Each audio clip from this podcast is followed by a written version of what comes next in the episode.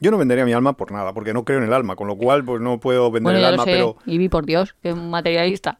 Pero lo que digo yo es que prácticamente cualquier experiencia que signifique algo nuevo en cualquier viaje, yo pagaría por no, hay, volverla a hay revivir. nuevas buenas y nuevas malas. Vale, cualquier experiencia, Un- de pronto un desconocido te vomita en las rodillas por primera vez. ¿Nos ha pasado en viajes? Sí, a todos les ha pasado. Mm, ¿Querría volver a, ver, a vivirlo? Mm, prefiero evitarlo. no me refería a eso.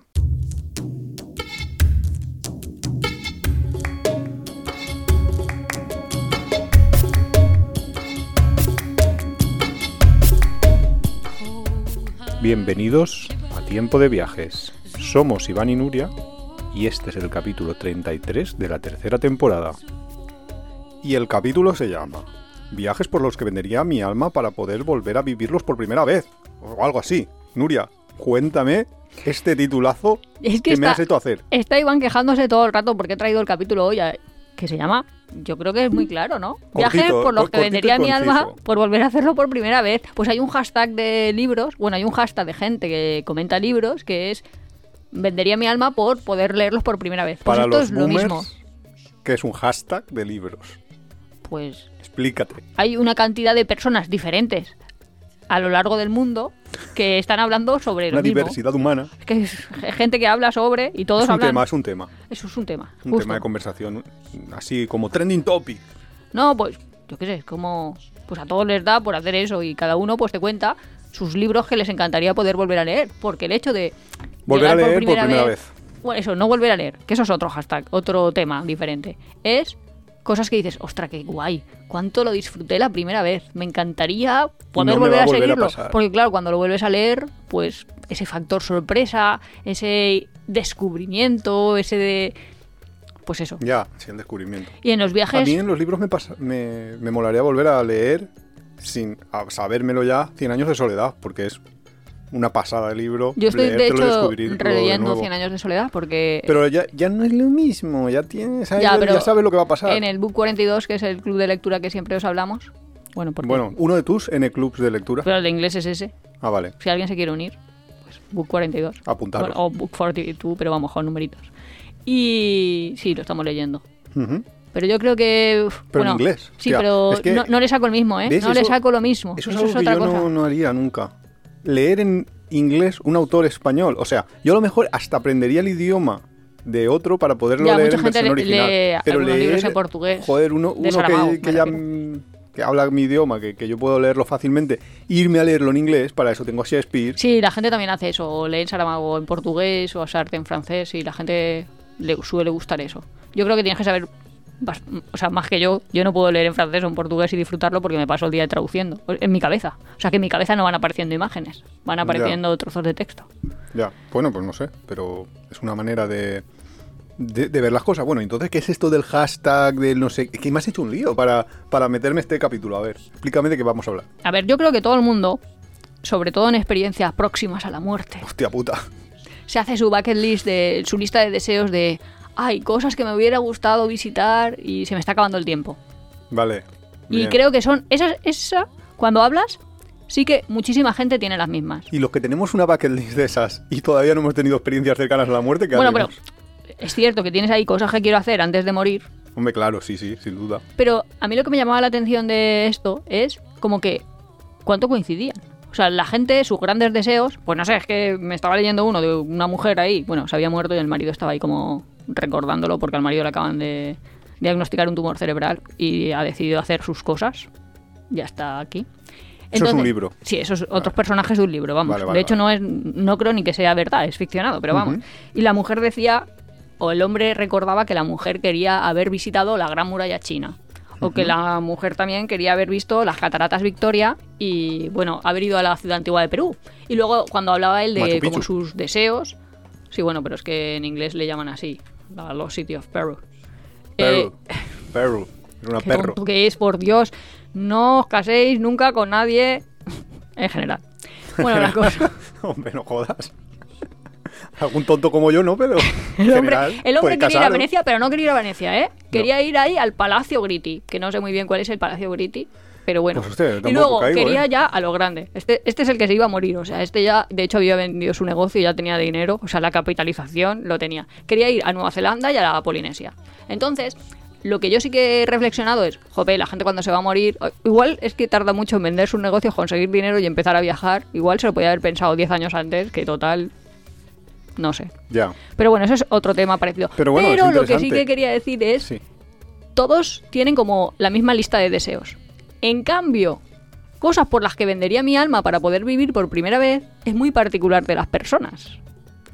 Porque tienes que haber tenido la experiencia previa, claro. Y porque no es tanto el viaje como esa imagen en el viaje, esa tarde merendando, O ese amanecer en particular, experiencia para ti, esa experiencia olfativa, o cómo me sentí cuando me desperté, o esa sonrisa de un vecino, lo que sea. Ya, y que otra persona puede ir y tener una experiencia completamente diferente y no verlo nada interesante o verlo pues una cosa pues más trivial. Decir, pues ese atardecer que tú me dijiste que era lo mejor que te había pasado y lo mejor que, que había en este mundo, pues a mí me pareció un atardecer más. Que eso puede, puede ser así. Claro, pero y ahí entra el concepto de ¿qué tiene que tener algo para que tú quieras vender tu alma al diablo por revivirlo? Pues.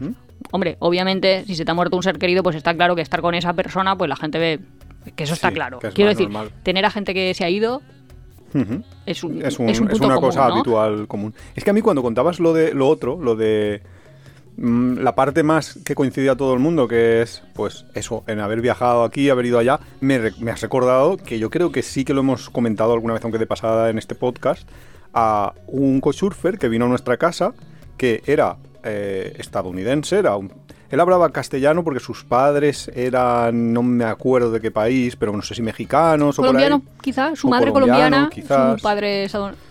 No lo sé, pero sí que es cierto que, eh, claro, como en Estados Unidos tienen este sistema tan bonito que nos quieren ahora meter a nosotros de la sanidad, el que se la pueda pagar, que se la pague, el hombre eh, tuvo un cáncer, le detectaron un cáncer y la única manera de conseguir, no ya el tratamiento para el cáncer, sino la analgesia mientras espera la hora de su muerte, fue quedarse arruinado y que el, el sistema no me veis las comillas que he puesto, porque es el no sistema en realidad, eh, se encargara de proporcionarle lo mínimo mínimo pues para que no sufriera demasiado. Entonces el hombre eh, tuvo que pues perdió la casa, por supuesto, la vendió para conseguir dinero, en cuanto se le gastó ese dinero, eh, pues se quedó sin nada básicamente, y entonces con lo poco que le quedaba, eh, se dedicó a viajar durante los N meses que le quedaban de vida que le habían diagnosticado porque, porque el- su cáncer no, no esto. Entonces, en una de esas cayó en España, cayó en la casilla de Alicante y vino a nuestra casa de vía Surfing. Y él, una de las cosas que, que tenía ahí en su bucket list era precisamente ir a ver las pirámides de Egipto. Fue a Egipto, le decepcionó, eh, fue a otros sitios así que tenía en su listita. Y, y así acabó sus días, que dices, ostras, este hombre ya tendría como cincuenta y pico. Pero dices, ostras, no podías haber empezado antes a vivir. Claro, que pero- eso es la, la reflexión de todo el mundo, que es que todo el mundo nos pensamos al final, y eso lo dijo muy bien el otro día eh, cuando hablamos, cuando charlamos aquí con Sheila. ¿Nos pensamos aquí que vamos a vivir 400 años? ¿O qué pasa? Que no empezamos a vivir cuando todavía estamos vivos y esperamos ahí al futuro. Ah, Es que has tocado muchos de mis temas, mis temas. Ya, Porque uno de mis temas es sistemas sanitarios y es cierto que quien no lo conozca o que sean más españoles, tú, si has crecido en una sociedad como la nuestra, te crees que la sanidad, o sea, Como tu es derecho a la salud es, Claro, es un derecho adquirido, pero para ellos es un bien de consumo y en muchísimos países también se da. Entonces, en Estados Unidos hay como no es un sistema universal de salud, sino es un sistema de aseguradoras. Y eso significa que pues mientras tú trabajas y pagas unas cuotas, consigues una serie de prestaciones. Y lo Y- vemos en muchas películas también, ¿eh? Sí, pero- O sea, que a veces te dicen, no, esto no te lo cubre el seguro, que es un poco el equivalente a lo mejor a pues el tratamiento dentario, o sea, todo lo de odontología en España, de no te lo cubre el seguro y significa que si lo paga lo tienes y si no lo paga, pues no lo tienes. Pero es más retorcido que todo eso, Pero- porque aunque el es verdad que tú eh, tienes un seguro por ser trabajador y las empresas, pues unas te ofrecen un seguro mejor, otras un seguro peor, etcétera, etcétera. Eh, yo tengo el caso de a nosotros eh, en, en la empresa en la que yo trabajaba nos ofrecieron a todos irnos a Silicon Valley, a Estados Unidos y Yo tengo el caso de una compañera que tenía una enfermedad crónica grave, no me acuerdo el nombre, Ela, Esclerosis múltiple. vale, pues esclerosis múltiple y... Tenía le- el diagnóstico. Bueno, y- claro, de hecho tenía la enfermedad. Y ella, que estaba dispuesta a irse, no como otros, y me miro a mí mismo, que no, que dijimos que no nos íbamos ya de inicio. Ella que estaba dispuesta a irse a un trabajo de en Silicon Valley de alto nivel, un trabajo muy bien remunerado, que iba a pagar muchísimo por su seguro, pues no hubo ni un solo seguro que la que, que la cubriera porque ya estaba eh, diagnosticada claro. y entonces claro irse sin seguro significaba que todos los gastos médicos derivados al resto de su vida se los iba a tener que pagar ella entonces al Y final son dijo, inabarcables. pues que eso no es puedo, un poco lo no que puedo. quiero decir. Que en Estados Unidos en concreto está la sanidad privada y la sanidad funciona con el sistema de seguros, pero lo que dice Iván, la aseguradora, si tienes determinados diagnósticos, como es como el seguro del coche aquí, si creen que te vas a estar chocando todos los días, pues obviamente no te coge ninguna aseguradora. Ya puedes llamar que ni una ni otra te va a coger. Y luego tienen un como un resquicio legal, de hecho, que llaman ellos el Medicare, que es para la gente muy pobre, ellos sí que tienen seguro. Más que nada para que no se le vaya muriendo la gente por las calles y Estados Unidos acabe siendo ahí como Benares en la India, un poco. Aunque bueno, Aunque bueno, eso iba a decir, aunque ellos, bueno. ellos lo calcularon como para que hubiera un número determinado de pobres que se les está creciendo exponencialmente. El caso, que este señor, que era profesionalmente arquitecto y vivía pues como su típico vida clase media americana que todos podemos imaginar, se tuvo que declarar en bancarrota, Y para ello tiene que perder se todo tuvo su que dinero. separar legalmente de su mujer, que eso es como un resquicio legal que ellos encontraron, como que para a la mujer no le tocaran todos los bienes, este hombre se declara arruinado y entonces ya, pues no, pues ya, le Ya. dan ahí cierto tratamiento, pero claro, la verdad es que en, o sea, en su momento de diagnóstico ya tenía un estadio 3 de un cáncer renal, ya tenía metástasis, bla, bla, bla, bla, bastante mal. Y decidí viajar, eso sí, con su hija. Y eso Bueno, a es veces con su hija, a veces solo. Sí, pero también para momento. conocerla más, porque la hija ya tenía 16 años a todo esto, para que os hagáis un poco de una idea de cuántos años tenía el hombre, que es como dice Iván, tenía unos 50 y algo. Sí. Y, y quería comprar tiempo realmente, lo que él Claro. quería era como tener experiencias. Y un poco, sí, lo que dice Iván, de algunos destinos, como top destinos, le habían decepcionado. Pero eso también lo hemos hablado siempre y Claro, cualquiera que porque nos son esté tus oyendo... expectativas. Claro. Pero que eso que tú dices de comprar tiempo, eso es una cosa que nosotros hablamos muchas veces y es que el tiempo realmente no se puede comprar. No puedes alargar tu tiempo. Todo lo más que puedes hacer es ensancharlo, o sea, darle más calidad al tiempo. Y eso se consigue muchas veces, pues en vez de estar haciendo una tarea rutinaria, aburrida, una cosa que no te llena, estar haciendo algo que sí que te llena. Que creo que convendremos en este podcast, casi todos los oyentes y nosotros, en que una de las cosas que más te llena, pues es viajar. Hay muchas más que te pueden llenar. O sea, hay gente que le llena el pintar, escribir, leer o estar tumbado. O el arte o al estar sol. solecito, sí. Pero viajar es una de las cosas comunes en los humanos Ahora, la gente del deporte también.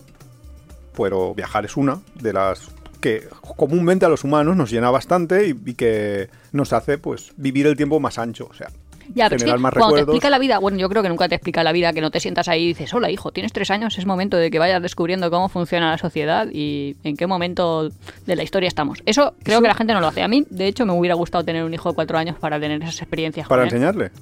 No, pero a ti te enseñan a ju- a jugar a la oca y te dicen, bueno, pues va a ganar el que llegue más rápido a la casilla final. No, no, no, pero es que eso no lo pueden hacer, Nuria. A ti tal- pero no te enseñan a vivir de, mira, tú tienes un tiempo que no sabes cuál es, rollo película in time, pero no te lo cuentan, no te cuentan cuáles son las reglas del Tú juego. fíjate, no te enseñan eso y tampoco te enseñan una cosa todavía que eso sería muchísimo más de un bajo nivel, muchísimo más nivel práctico, que es a ti cuando te han enseñado en la escuela a rellenar una declaración de Hacienda, a ir a ver eh, cómo se hace un Pero si no papeleo me- en el ayuntamiento, cómo... Y se va a decir, si no me enseñan ni a rellenar una hoja de reclamaciones ni a cuáles son mis derechos. Claro, pues por eso, Sí, sí. imagínate, si ese nivel que es el más básico no te lo enseñan, imagínate que te vayan a enseñar a vivir, a, a vivir Claro, bien. pero es que eso es sería, justo lo mismo. a ver, Yo, que, po- que- que lo que está diciendo, no lo que está diciendo del juego de la oca.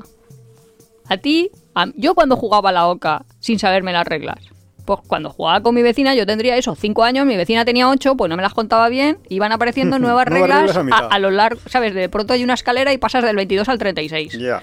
Y tú dices, "Ay, pues esto porque no me habían dicho nunca. ¿Por qué no me he puesto yo aquí a estudiar el tablero o a ver qué pasaba? Yo estaba ya confiada que iba a ganar y de pronto el otro cogía un atajo.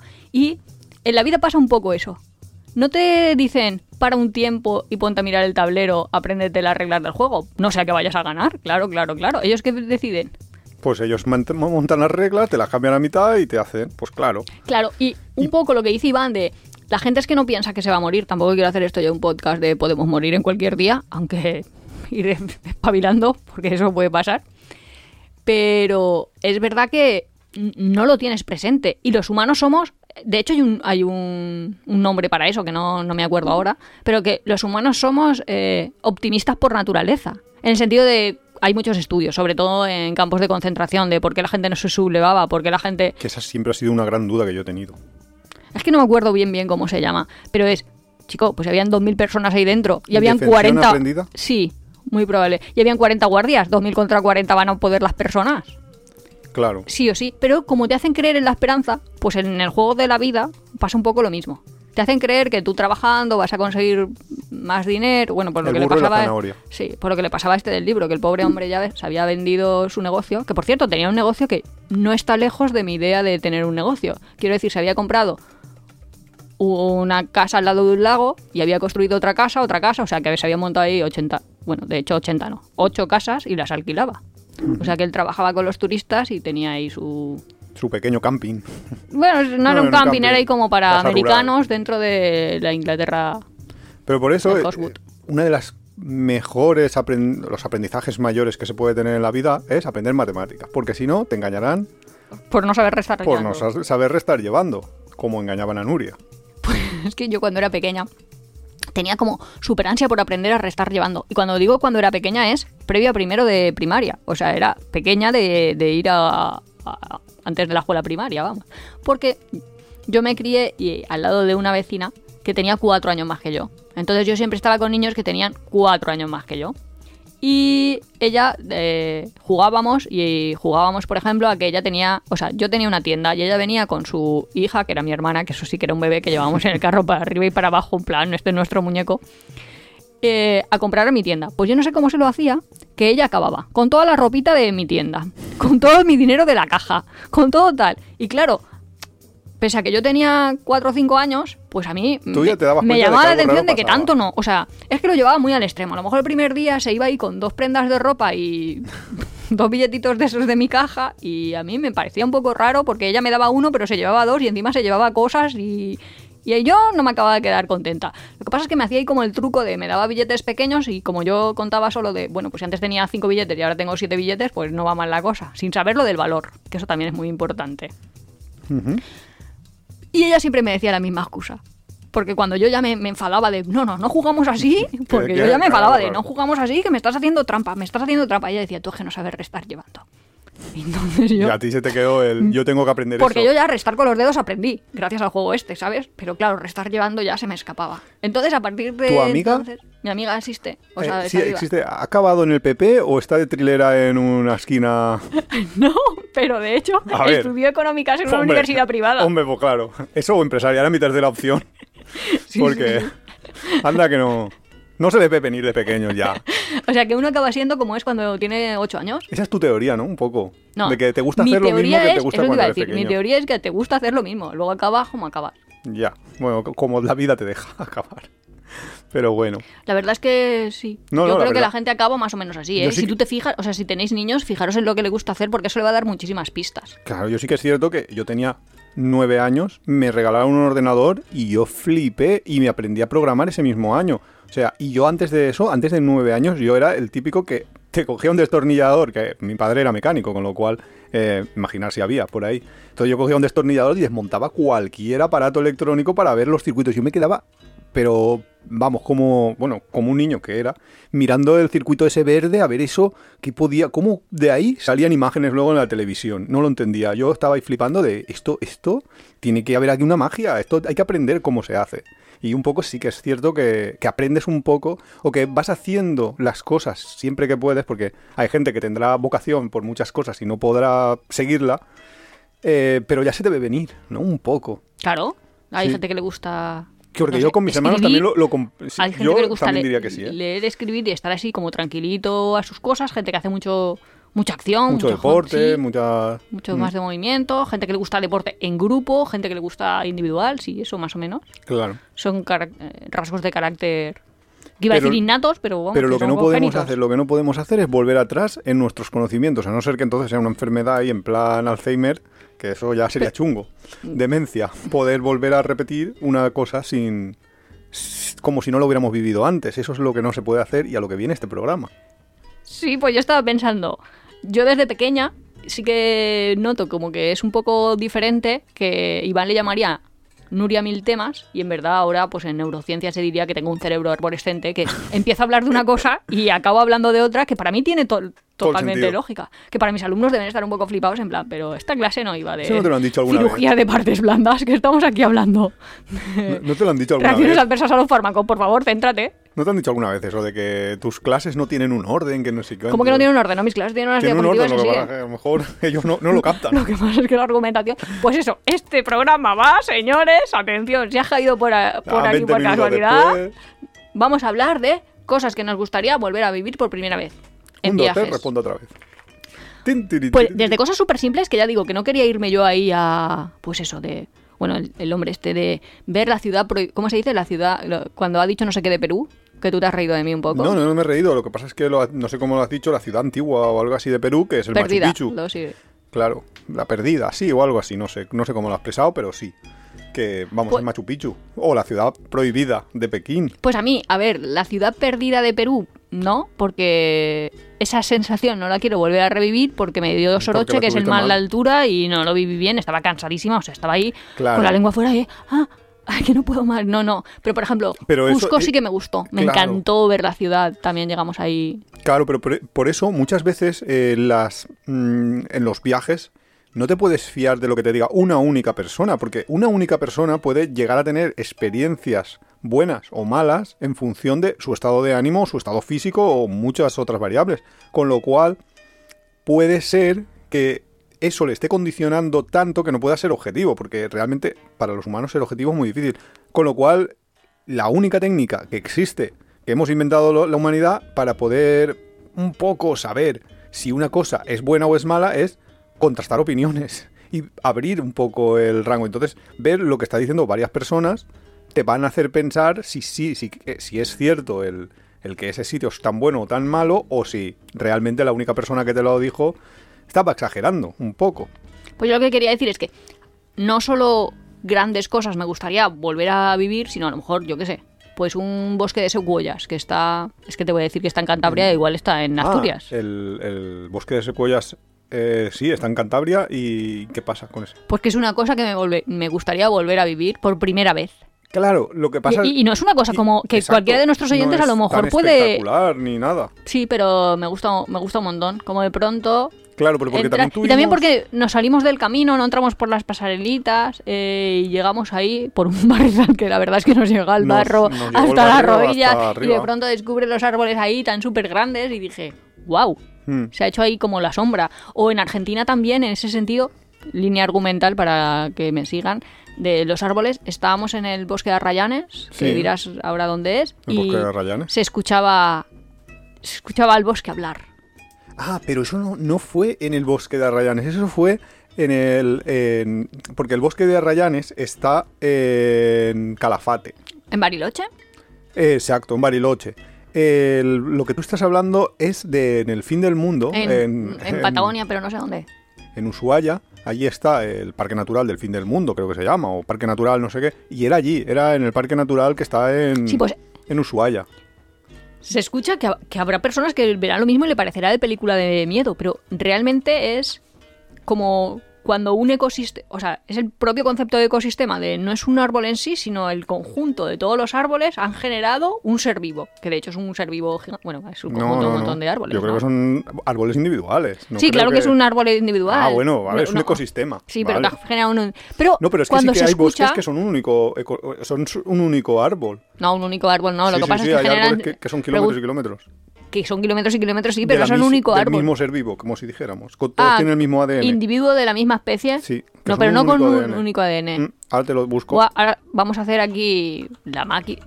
¿Cómo se llama eso? Vamos a pedirle el bar. ¿En fútbol no hacen eso? Algo así.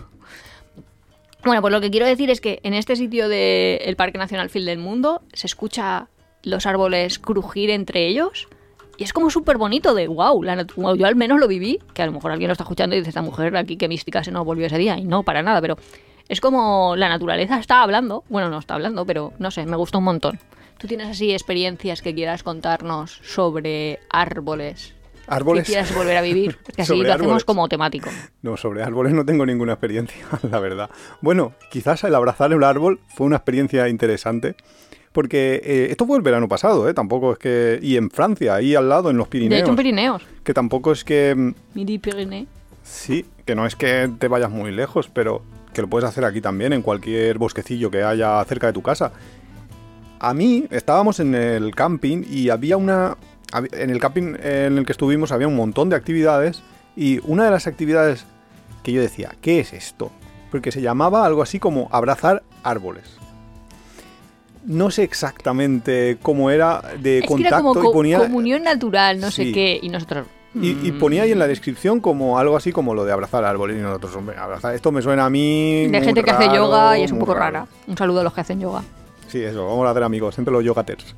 Bueno, pues lo hicimos, dijimos, bueno, nos vamos a apuntar un día a ver, a ver de qué va esto, pero si es muy secta nos vamos. Eh, y no, y estuvo bastante chulo. Básicamente es eh, la gente se reúne como en un círculo ahí y entonces eh, se hacen, se forman parejas y una de las personas de la pareja se le vendan los ojos y la otra lo lleva hasta un árbol dentro del bosque.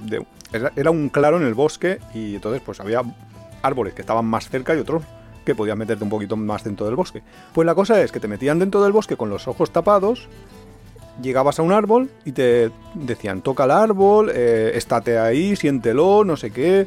eh, la idea es que luego vas a tener que identificar tu árbol sin si haberlo vuelves al lugar visto. de partida, Claro, entonces luego te, que te sea. volvían a tu lugar de partida, al círculo inicial, con los ojos vendados, y tenías que buscar tu árbol. Y lo curioso es que todo el mundo, antes o después, algunos tardaban poco, otros mucho, lo encontraban, identificaban su árbol. Y la verdad es que fue una experiencia ahí de, ostras, ¿cómo, cómo ha podido ser ya, esto? porque es cierto Con que el árboles, sentido predominante es la vista, pero cuando la vista está inhibido, o sea, cuando tiene los ojos cerrados, pues el tacto, el olor, la propia propiocepción, o sea, lo que tú vas notando como... El calor, si estabas al sol sí, o no sí, estabas eso al sol, en qué momento cortaba el sol, etcétera, etcétera. Las densidades y todo eso, pues, pues Mm. entran en juego. Sí, la verdad es que fue una experiencia. Mira, eh, me has preguntado por árboles específicos y no me había pensado yo en esa, en concreto. Ya no tengo más de árboles, ¿eh? Venga, va, dime una de las tuyas y yo saco el tema enseguida. No, si yo lo que yo tengo, que más que una... Cosas que te gustaría hacer por primera vez. Claro, es que no, yo es que lo que pienso es que... que venderías tu alma, ¿eh? O sea, que tienen que ser realmente buenas. Yo no vendería mi alma por nada, porque no creo en el alma, con lo cual pues no puedo vender Bueno, el alma, lo sé. pero... Y vi por Dios, que materialista. Pero lo que digo yo es que prácticamente cualquier experiencia que signifique algo nuevo en cualquier viaje, yo mm, pagaría por no, hay, volverla a hay revivir. nuevas buenas y nuevas malas. Vale, cualquier experiencia Un- de pronto un desconocido te vomita en las rodillas por primera vez. ¿Nos ha pasado en viajes? Sí, a todos les ha pasado. Mm, ¿Querría volver a ver a vivirlo? Mm, prefiero evitarlo. No me refería a eso, evidentemente. Me refiero a que, por ejemplo, la primera vez que visitamos, que fuimos a Asia, pues, que fuimos precisamente a Tailandia por primera vez, fue nuestro primer viaje hacia cultura hindú, eh, ¿Son hindús? Eh, budista. Es Ah. que ya, ya me lío. Yo me he quedado ahí Hindú de... son los indios. Eh, a primera, la esta primera vez de cultura budista. Luego cuando vas a otro país, Myanmar, Ya. Indonesia, etcétera, Ya sé lo no, que vas a decir. no es como lo mismo, que ya como que ya lo has la atención que te pongan unas florecitas en la moto, que te vayan dando ofrenditas. Bueno, Sí, e- en ese sentido... Pero no es el que te llame la atención o no te llame la atención, eso está claro, que te llama la atención porque, bien. Pero lo que quiero decir es que la primera vez que viajas a cualquier sitio que, cuya cultura es completamente distinta, por ejemplo también las culturas árabes, la primera vez que viajas, nosotros eh, en nuestro primer viaje cultura árabe, que creo que fue el de Egipto, pues era un choque brutal. Y la segunda vez que viajas a otro país, aunque el país sea diferente, que te vas a Túnez, Ya te empiezan no a es lo sonar mismo. cosas, ya. no es lo mismo. Ah, eso ya es aprendizaje por comparación, ya lo tienes, sí, pero que ya lo tienes así como muy más rozado, ya, bueno, pues ya no, como que no se siente igual que la primera vez. La primera vez siempre es más choque, más, se te quedan más recuerdos, se te generan más... Es que la primera vez que tú llegas en Marruecos, por ejemplo, y ves el desierto, y empiezas a ver ahí dunas y dunas en la puerta del desierto, no sé qué, esos atardeceres, eh, o esos castillos, iba a decir yo Juego de Tronos, no sé cómo se llaman, castillos de esos de arena, Es que ahora te voy a decir Carafat y se va a llamar de otra manera y luego quedó de inculta de la vida que luego... Yo es que no sé ni lo que quieres decir, imagínate, o sea, Pues, pues los castillos del desierto, ¿cómo se llama eso? Que son ciudades de arena. castillo, Sí, bueno, vale. fortaleza, no lo sé, no sé. Pues eso también es muy chulo verlo por primera vez. Claro, claro, por supuesto. Y en ese sentido también tengo otra cosa que yo diría a la gente que no ha hecho cosas por primera vez, que no ha visto lugares en concreto.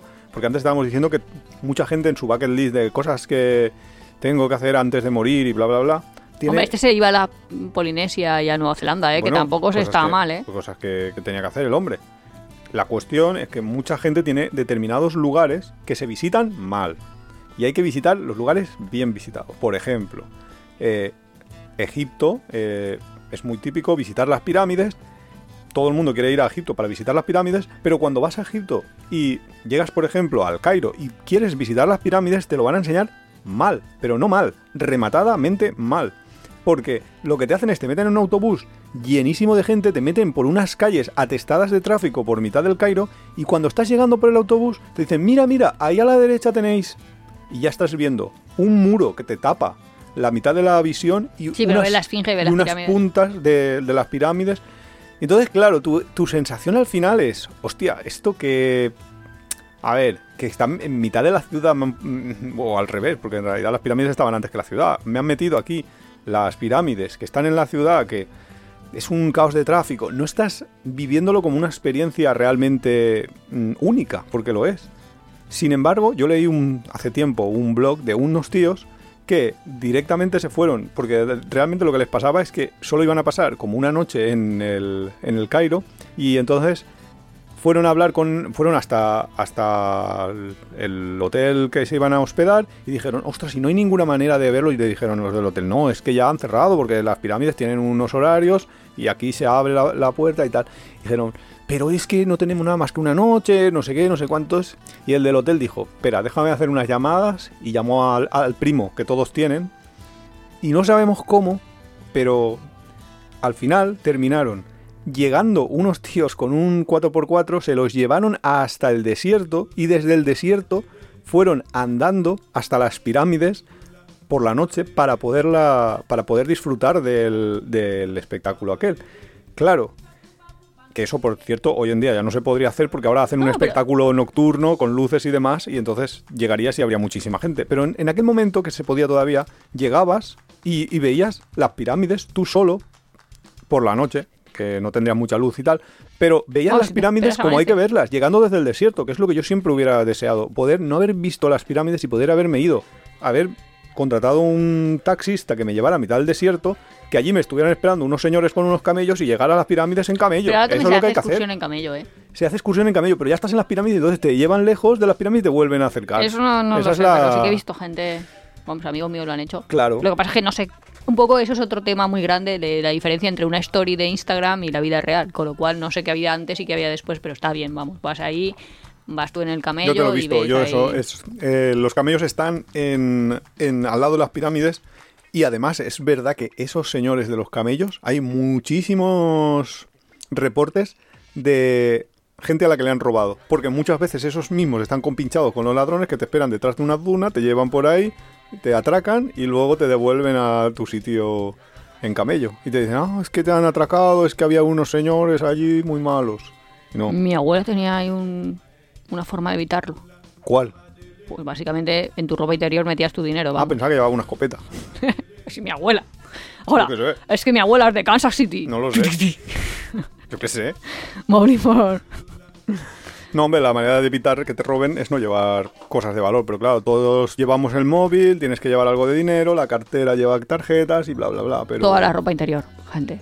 Toda a, a- escondido a los gallumbos. A Pero mí casi bueno. todo lo que me gusta por primera vez es, o bien me entra por los sentidos en ese sentido de lo veo, que es cosas de la naturaleza y tiene que ser como a lo grande, que ahí sí que sí que se me ocurren cosas un poco grandes, Como por tipo, ejemplo. yo qué sé, pues así en frío, eh, glaciar Perito Moreno, es como wow. Ya. De hecho, lo he hecho varias es- veces y lo haría 87 veces más, pero ojalá lo pudiera hacer por primera vez. El glaciar Perito Moreno es una de esas cosas que dices, vale, la primera vez es mega alucinante como glaciar, como categoría. ¿vale? En plan. Luego ves otros glaciares No, y a lo mejor son igual de. Porque en Islandia hay glaciares más grandes, pero nosotros habíamos visto primero el Perito Moreno. Y a lo mejor es más grande, más alucinante y tal, pero nunca es como la primera vez, nunca es como el Perito Moreno. Sí, pero lo que te llama la atención no es tanto el, la grandiosidad, porque en ese sentido las cataratas de Iguazú. Iguazú. son muy grandes. Pero hay tanta gente, tanta gente, que no es una sensación de decir voy a vender mi alma al diablo y por porque esto. quizás ya habías visto cataratas muchas otras veces. No, porque yo me acuerdo que el rugido de las cataratas cuando vas en la barquita y todavía no has visto las cataratas y también es un poco las bajas De- mentales que se hace cada uno, pero yo me acuerdo de ¿De qué pensar- barquita hablas en concreto? Bueno, no sé si es en la barquita o donde te dicen de ahí se arrimó uno y se cayó, Ah, no sé vale, qué, no sé porque es cuánto. que las cataratas de Iguazú, si quieres ir en la Eso. barca, tienes que haberlas visto ya, pero 20 veces. Eso te iba a decir. Que lo que te quiero decir, por favor, déjame hablar, que No luego me lío. es que yo me imaginaba a los que las descubrieron, porque claro, Claro. nosotros sabemos y vemos las dos partes, que si alguien no lo ha visto, vamos, que se ve por dos países y ve las dos partes como desde arriba y como todo el salto de agua. Pero es que uno las descubrieron Los- remando. Los que las descubrieron son la versión española o la versión india. Ah, pues no lo sé, pero parece ser que se cayeron, ¿no? O algo así. No Hombre, sé. Yo, pues yo viví esa experiencia pensando que unos habían caído y yo escuchar el rugido ese también me llamó muchísima atención. Ahora, para mí es una experiencia que vale la pena vender el alma al diablo metafóricamente. No. ¿Por qué? Porque me parece como una cosa para turistas. ¿Y el Perito En Moreno? pues el perito moreno sí. ¿Por qué? Porque te abstraes, es que tú estás viendo. Es que de pronto, no sé si lo habéis visto, pero cuando tú empiezas a ver que el blanco se transforma en azul y que hay muchísimas tonalidades de azul y que miras y cuanto más miras, más detalles encuentras. Ahora con lo cegata que estoy, no sé si lo vería también. Así que si empezáis a tener presbicia, por favor llevaros gafas porque es importante verlo con detalle. Pues sí que me parece una experiencia que me encantaría volver a vivir. Pues Y lo que estaba diciendo es que no solo grandes cosas yo te traigo al diablo. me apetecía volver a vivir, sino también me apetecía.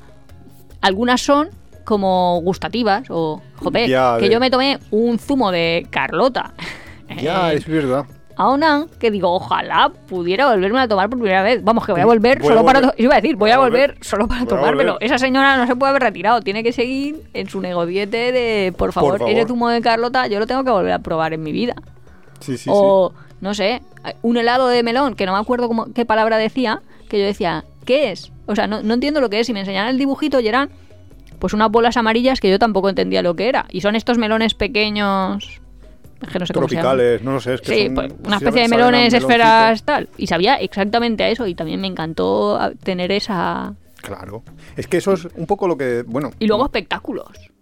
mm, Qué espectáculos. Pues por ejemplo, amo eh, carnavales de Cádiz y he ido no sé cuántas veces desde el 2011, que fue la primera vez que fui, vale. Pero cinco en no 200 años, sino que siempre que puedo intento Cinco en ir. menos de una década. Me encantaría poder, tener la sensación de verlo vez. por primera vez. Ya. O cosas que me encantan, me encantan, me encantan, como. Pero porque son muy mías. Una mascleta en Valencia, que me encanta Sí. verla desde abajo, pero me encanta la sensación de. Ey, la primera vez que vi esto. O sea, es que de pronto todo es fuego. O sea, es Claro. un esplendor, un estrendor. Pero a mí un cosas-. Sí, pero luego hay cosas que también cansan. Quiero decir, eh, ¿Cómo por ejemplo, cansan? para mí una mascleta podría haber sido, Mucha pizza cansa.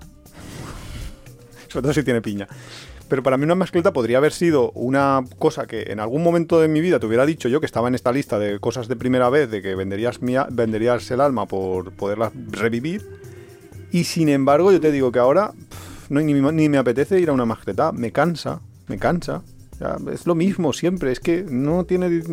No- por, no eso, por eso es chulo poderlo hacer por primera vez. Pero yo qué sé, yo me acuerdo de situaciones que vale que me encanta estar en el Masai Mara y ver a los Masais, pero es que yo vi a una cebra y es que no me lo cuentan. Es que las amigas de la cebra, o sea, las otras cebras la estaban esperando.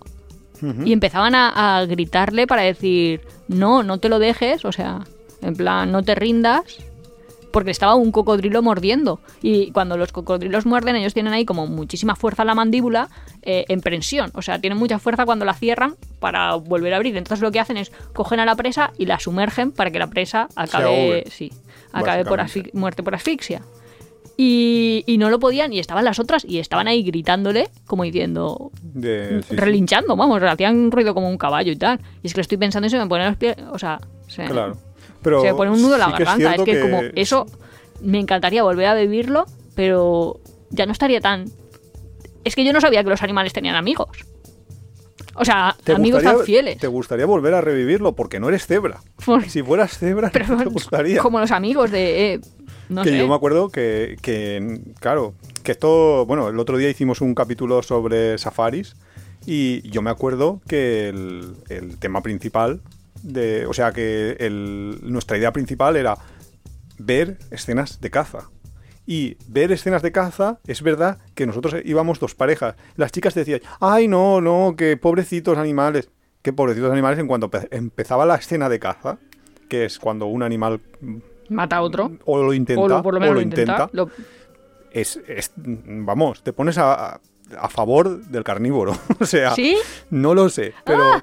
Vosotras Disiento, disiento. vosotras estabais ahí de no, no, A ver, entiendo los que no, carnívoros, ¿eh? que Que, no tal, que de hecho no, nosotros a veces hacemos bromas con los vegetarianos o con los veganos, no sé qué, no sé cuántos, y en verdad el, el triángulo este nutricional serían los herbívoros. La pero- pirámide. en la pirámide nutricional. Son los herbívoros, pero no sé. Bueno, No, no, sé, con quién me voy, no sé, no sé qué Pero yo estaba ahí con mis temitas estos de hacerlo bien los viajes, que, Así, que, el temita hacer bien los viajes, que- que me lo has quitado. con de- mi temita Islandia, que quiero hilar. Ah, pero vamos a hilarlo con Machu Picchu, que habíamos hablado antes, y es que Machu Picchu es otro de esos sitios donde puedes llegar de muchas maneras, pero la manera mm, guay de hacerla es haciendo el camino del Inca. Lo que pasa es que ahora es tan complicado porque te ponen ahí que si tienes que reservarlo con una antelación brutal, aparte es carísimo, etcétera, etcétera, que ya hasta se te quitan las ganas un poco de, de hacerlo así. Pero yo tengo más sitios. Por ejemplo, a mí cuando fuimos a Cuba, que lo hicimos bastante espectacular, porque nosotros fuimos en un vuelo desde Moscú. O sea, en conexión Moscú-La Habana, que es que dice, hostia, Del onda cero total. hostia, telón de acero, pero brutal. Pero lo que molaría realmente es llegar con un barco, en plan como lo hicieron en las, en las carabelas los, los conquistadores de aquel momento. Decir, ostras, llego así y veo, y veo un poco las sensaciones que ellos tuvieron de, de ver eh, la isla primero aparecer en el horizonte y luego ir formándose y ver la vegetación y verlo todo así. Eso sería para mí el, el espectáculo. En general a mí me encantaría visitar muchísimos más lugares con barcos y los barcos han, han desaparecido. Había antes un montón de rutas marítimas, se podía ir, bueno, de hecho a Nueva York la gente en los años 30 iba... Pero porque... Iba desde- ¿Cómo se dice en español? Rotterdam. Seasick. Eh, ¿El qué? ¿Cómo se dice en español? No lo sé, no sé ni qué palabra has dicho. La, como filoso- que- la filóloga eres tú, yo... Como que te mareas un montón y te da por vomitar. Sí, Ah, mal, de, mal de. Pero no se llamará Ma- mal de mar. No, se llama llamará- mareo, mareo. Sí, pero Mareo. no sé. Pues eso la gente intenta evitarlo. Hombre. Quiero decir que si estás te- 11 días en un barco, no por nada, pero es que la gente está vomitando, ¿eh? Sí. Es que nosotros bueno, estuvimos en Filipinas. Era en Filipinas donde estábamos en ese barco, En el que tú derretiste una bolsa de plástico. básicamente. Pues. Sí, Filipinas. Y eran dos días. Sí. Y ya te pones malo, pues imagínate cruzarte el Atlántico. No la acabo de ver yo, la parte bucólica esta. O sea, así dicho así en un podcast de, oh, qué guay soy, A me encantaría llegar a Nueva York eh, en barco, habiendo salido de... No me acuerdo cómo se llama, pero desde Holanda. ¿Desde como- Rotterdam? Desde Rotterdam ahí, me, me siento Albert Einstein. eh, Hombre, Albert Einstein, pobrecito que estaba ahí siendo... Escapando. Escapándose, Sí, era vale, un refugiado, no. Pues a mí sí, me gustaría esa experiencia de, ostras, ¿qué, qué es lo que vivieron la gente cuando estaba huyendo de la Segunda Mundial o, o, bueno, eh, todo este camino? Pero es que luego te tiras ahí 18 días en un barco, estás todo malo, que ya te llevas, nos llevaríamos limones Luego para llegas, no luego coger ahí... Llegas a Nueva York y te hacen esperarte 40 días. eh, Ahí en la isla de Ellis ahí no lo veo, yo no lo acabo de ver, sinceramente. Déjame llegar, que ya tengo yo ganas de bajarme del barquito este. Pero no sé, pero a mí me parece muy Pero, por ejemplo, chulo. muchas cosas como más detalle, que hemos ido más a destinos que a experiencias. Por ejemplo, en París, que mucha gente dirá en su lista esta de antes de morir, quiero ir a París. Hmm. Vale, pues yo a lo mejor quiero ir a París, me encanta tal.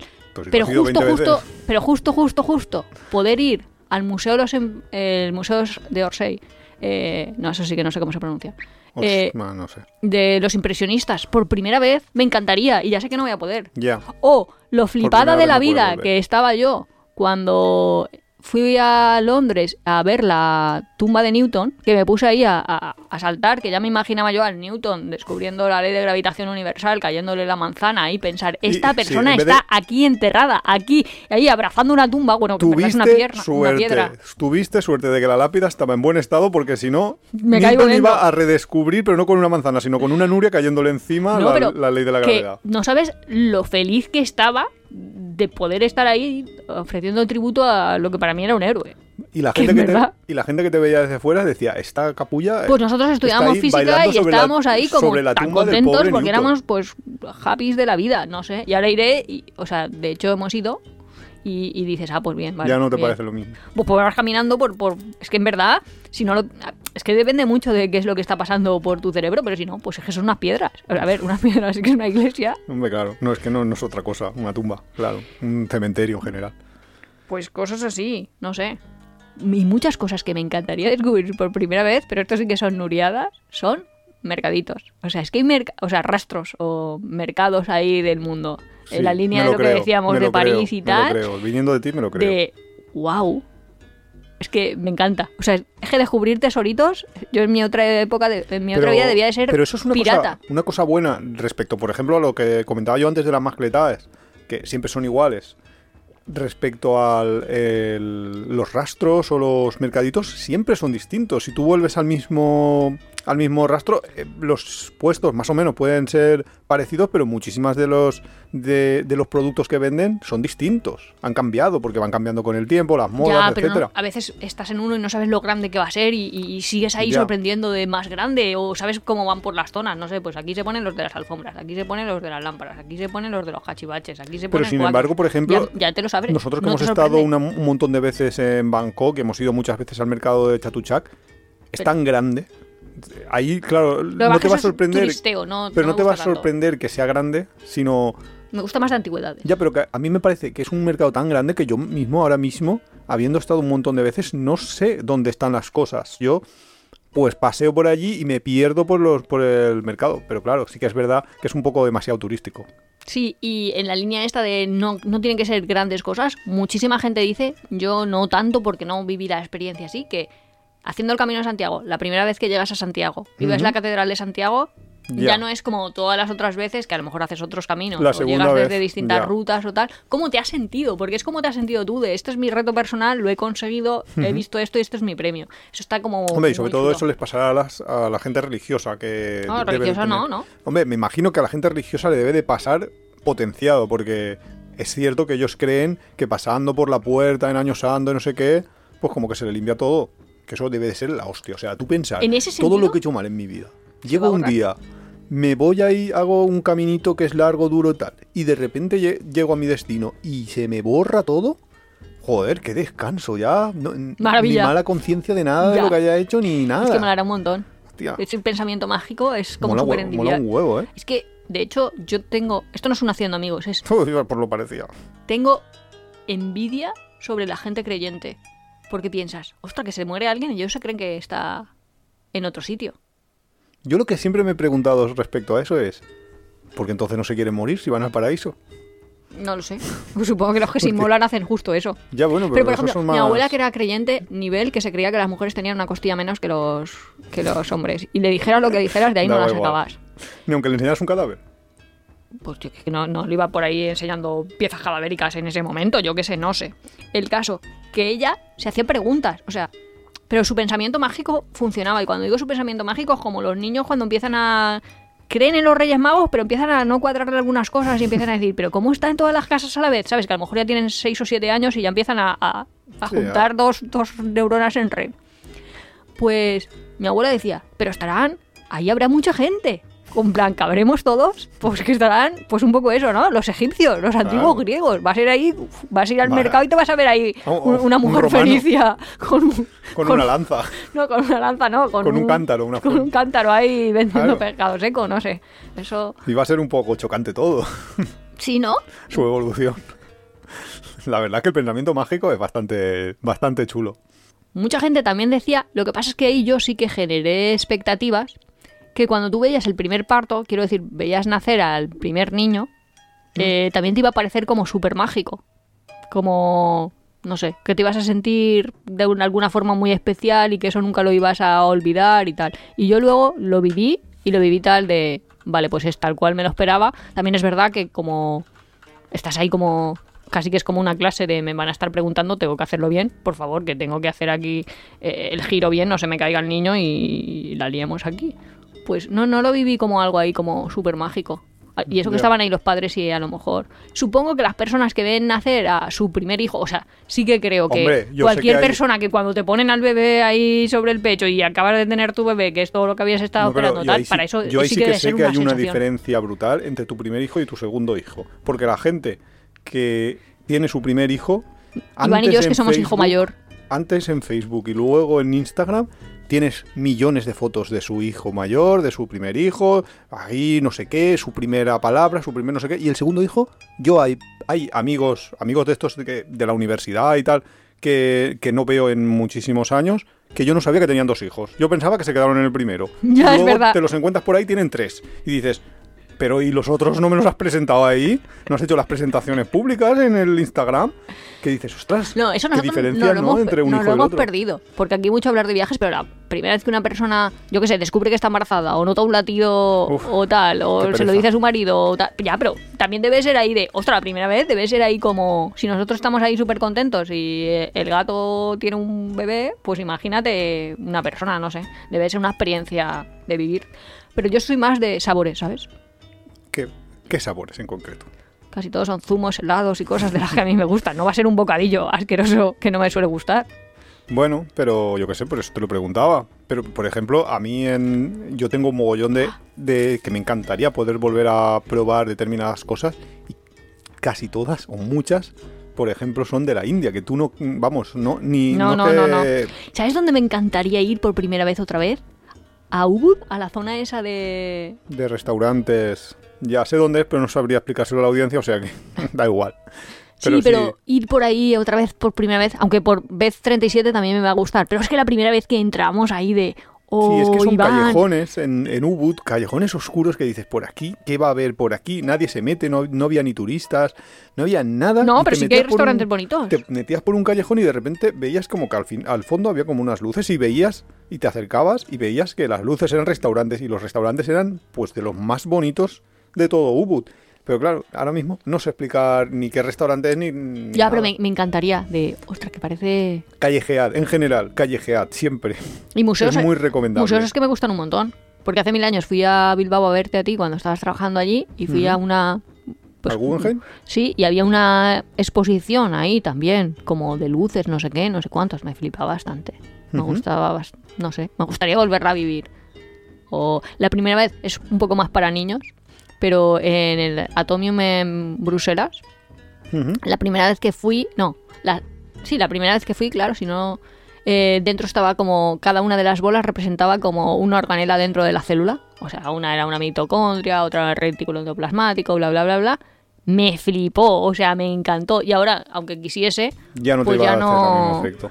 y en ese sentido, eh, cuando era muy pequeña, pero vamos, fui a Sevilla a la Expo y Ujú. también me encantó. Y era un Ya. poco, eso sí que era un poco viajar. Y luego fuimos a la Expo en Shanghái y también me gustó porque es ver distintos pabellones y cómo ellos lo van mostrando. Pero es que cuando fue Sevilla, que ya os digo, era el 92, eh, empezaban a ver, bueno, un pabellón que yo lo tengo ahí, que tengo ahí hasta, vamos, que he guardado tonterías de estas que guarda la Papeles. gente 80 años. 30 años. Pues no, a pabellón Fujitsu, que claro, yo es que en ese Guau. momento no sabía ni lo que era Fujitsu, pero era como, wow, esto es lo que más me ha Última flipado. tecnología. Pues de verdad, yo lo, vi- yo lo descubrí ahí. Como que veíamos eh, el mundo 3D. Quiero decir, es la primera vez que ves una 3D. sensación 3D, pero auténtica. Quiero decir, que vas a ver una gota acercándose y tú te vas a girar. Que ahora vas al cine, intentas saberlo, pero mi cerebro ya ha aprendido que, Que no es externo y que no es. Entonces no es esa sensación de me estoy apartando.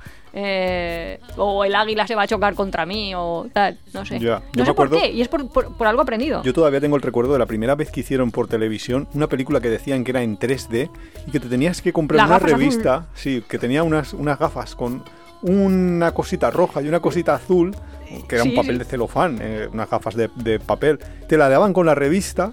Para y- un fin de año. Y te la ten- No, yo creo que no. Porque no, no, no, no lo asocio yo con fin de año. ¿Ah, no? Pero bueno, total, que hicieron una película eh, en televisión que te tenías que llevar las gafas Y me acuerdo de eso como un acontecimiento de todo el mundo. También era época de solo había dos o tres cadenas. Pero era un acontecimiento Sí, sí, de que además fue ahí todo como el triunfo, mundo- ¿no? En mi casa por lo menos compraron dos revistas pro- por pronto. ¿Porno? Porno no, creo. dos revistas pronto solo para que tuviéramos dos gafas. Dos gafas y las intercambiabais porque erais cuatro. No, las ¿No? nenas. Ah, mira. Priorizaron. No, no lo sé. no, En mi igual familia estábamos había ahí para todos. Cinco, ¿Compraron ahí cinco revistas? No lo sé cómo lo hicieron, yo no sé lo que hicieron, Bueno, no lo sé, no lo sé. pero teníamos gafas todo el mundo.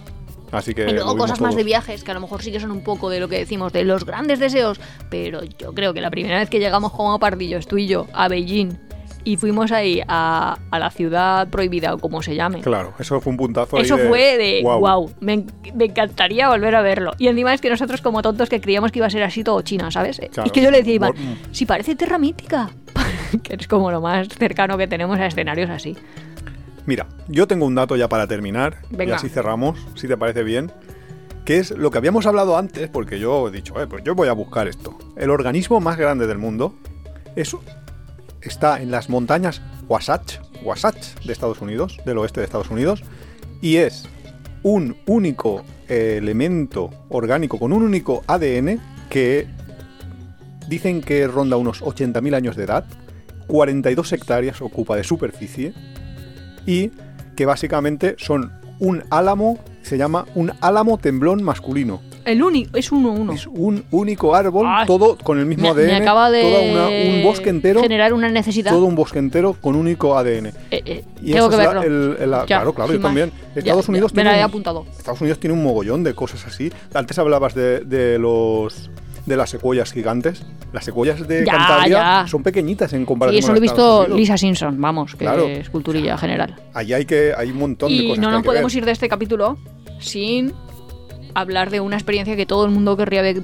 Bueno, no sé, todo el mundo. Pero Algún- muchísima algún gente mundo. querría revivir por primera vez, que son todos los fenómenos naturales. En plan. Aurora el boreal. primer. Yo iba a decir Sin el duda. primer eclipse total, que eso es muy flipante. es pero sobre todo, eso, para los viajeros, la aurora. Sí. O sea, cuando las auroras te bailan realmente, ¿no? Porque nosotros ahí primero la vimos ahí, pero poca cosa. Pero cuando la ves ahí En su esplendor. Dices esto es casi como el mundo subacuático que también cuando lo descubres dices wow Hombre, y una cosa que os una, una esta de coral cómo se llama barrera de coral Una barrera de coral. también es bien vez. chulo O una cosa que os contamos en, en la temporada pasada, que es la primera vez que llegas a unas termas, te das cuenta de todo, cómo funciona, de todo, todo eso. Eso es impresionante. Son sensaciones que no vas a poder revivir. Pero mira, todavía nos queda mucha. Nos queda el bosque este del Pando, que se llama. En, en no no parques naturales de Estados Unidos es una cosa súper pendiente que Por tenemos supuesto. Y en muchos sitios más, hay muchísimas cosas más que todavía nos He queda. dicho, por eso es vivir. una cosa pendiente Y si no, pues nada, esperar al Alzheimer y. hombre supongo que para algunas personas bueno para mí también pero no, no lo recuerdo así como la primera vez que ves la nieve también debe molar muchísimo Ya, también debe ser chulo. Si yo, yo tampoco lo, recuerdo. claro si lo ves demasiado pronto pues no tienes ahí de mm, Yo lo vi tarde, ¿eh? pero no, no recuerdo como en especial, porque es que lo vi poco. Ya, mucha gente también contará eso. La primera vez que ve el mar. Toda la gente la recuerda, pero claro, si vives en una ciudad costera, pues no, no lo ves como algo. Con lo cual podemos concluir que cosas novedosas Son. suelen ser más recordadas. Pero bueno, las auroras, apuntarlo.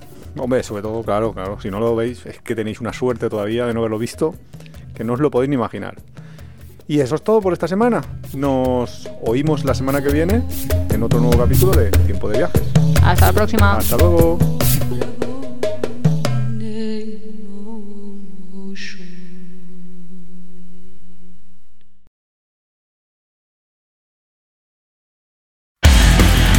Si te gusta nuestro podcast, apóyanos en las redes sociales, coméntalo, compártelo, nos ayuda a crecer y sobre todo nos encanta recibir vuestros comentarios y sugerencias. No olvides suscribirte en las principales plataformas de podcast para recibir cada semana tu capítulo de tiempo de viajes. Estamos en Google Podcast, Evox, Spotify, Radio Viajera. Nos encontramos en apeadero.es y en Twitter e Instagram como Apeadero Viajero, todo junto, Apeadero Viajero. También estamos en Facebook.